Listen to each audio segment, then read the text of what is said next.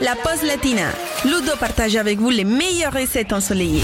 Encore une recette qui va nous faire voyager et nous apporter plein de soleil dans l'assiette aujourd'hui. Nous allons préparer un délicieux dessert libanais qui s'appelle le malabia.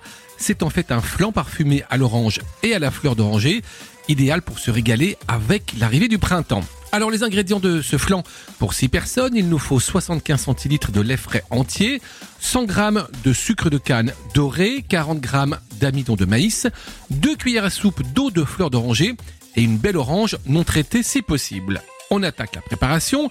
Dans une casserole, vous allez mélanger l'amidon et le sucre, puis ajouter le lait froid ou alors à température ambiante. Ensuite, vous ajoutez la fleur d'oranger, le zeste de l'orange, vous mettez sur le feu et vous portez à ébullition pendant 5 minutes sans jamais cesser de mélanger. Ça va prendre grosso modo une dizaine de minutes en tout jusqu'à ce que la crème épaississe et vienne napper la cuillère, un peu comme si vous prépariez une belle béchamel.